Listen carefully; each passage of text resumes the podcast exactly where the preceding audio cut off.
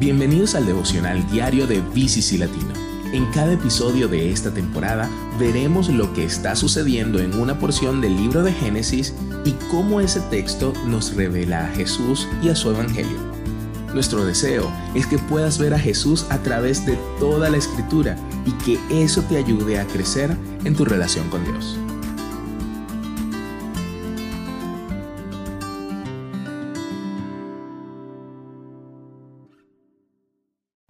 Jacob escapa de Labán y sus engaños, pero ahora debe enfrentarse a la primera persona a la que él engañó, su hermano Esaú. Lo último que supo es que Esaú estaba decidido a asesinarlo. Así que ante la incertidumbre Jacob ora, le pide a Dios que lo proteja de Esaú. Pero lo que le preocupa a Jacob es más que solo el daño físico. Se da cuenta de que tiene que arreglar las cosas con su hermano Esaú, que necesita devolverle la bendición que le robó. Entonces Jacob decide enviarle a Esaú una gran cantidad de sus propiedades como una señal de que está dispuesto a cederle su bendición como hermano mayor. Su oración también es una oración de fe. Jacob confía en que Dios mantendrá la bendición que se le prometió sin importar lo que suceda con Esaú. Aparentemente años de presenciar la provisión radical de Dios lo habían cambiado. No más engaños, solo fe. Pero antes de su confrontación con Esaú, Jacob establece un campamento para pasar la noche. Envía a su familia y rebaños delante de él y se queda solo. Sin previo aviso, un hombre sin nombre comienza a luchar con él. Lentamente se nos revela que este hombre anónimo con quien lucha Jacob es en realidad Dios mismo. Al principio de su vida, Jacob luchó con Esaú en el útero y prevaleció sobre él usando artimañas y engaños. Luchó con Labán y trató de usar el engaño para prevalecer pero vio que Dios era su verdadero proveedor. Ahora bien, aquí en esta lucha ya no hay más trucos, no hay engaños, sino simplemente agarrarse de Dios y no soltarse. Así como Dios hirió a Jacob en la vida con Labán para humillarlo, Dios lo hiere aquí físicamente.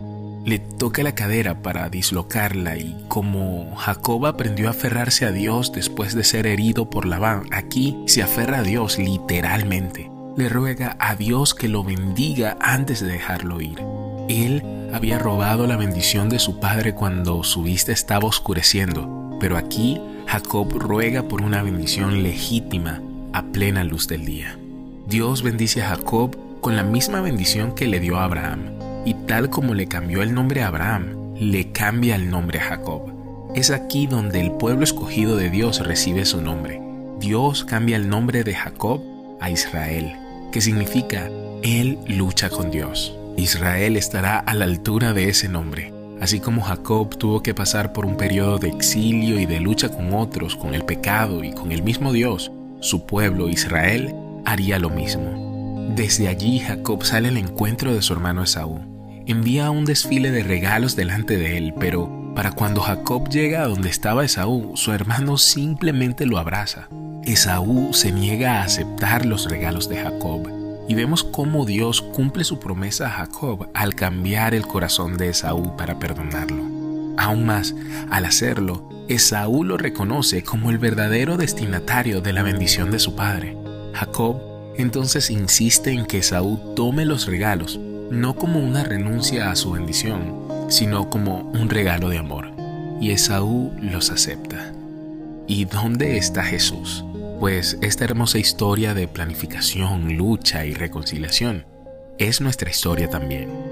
Regularmente formulamos planes cuando pensamos en cómo nos vamos a acercar a Dios, pero ¿qué nos da derecho a acercarnos a Él? Él sabe todo lo que hemos hecho y nos sentimos como Jacob cuando está a punto de volver a su hermano mayor. Así que tratamos de averiguar qué desfile de buenas obras, de excusas o de justificaciones podemos hacer para explicar por qué Dios debería perdonarnos. Pero como nos muestra esta historia, no necesitamos acercarnos a Dios de esta manera. La razón por la que no tenemos que hacerlo, por la que no tenemos que acercarnos a Dios con un desfile de buenas obras, es porque Jesús ya se adelantó a nosotros. Él fue herido por Dios y ganó una bendición para todos nosotros. Él fue quien luchó con Dios por nosotros, incluso cuando éramos infieles, pecadores, embaucadores. Jesús recibió el golpe que nosotros merecíamos. Y esto cambia por completo la forma en que nos acercamos a Dios. No tenemos que acercarnos a Dios tratando de negociar nuestro camino hacia una relación correcta con Él, enviando nuestros regalos de buenas obras delante de nosotros, antes de encontrarnos con Él cara a cara. Por el contrario, Dios ya nos ha aceptado gracias a Jesús. Simplemente nos abraza. Podemos darle nuestros regalos solamente por amor. Oro para que el Espíritu Santo te dé ojos para ver al Dios que contiende con nosotros en nuestro pecado y se reúne con nosotros en la persona de Jesús para tomar nuestras heridas y reconciliarnos consigo mismo.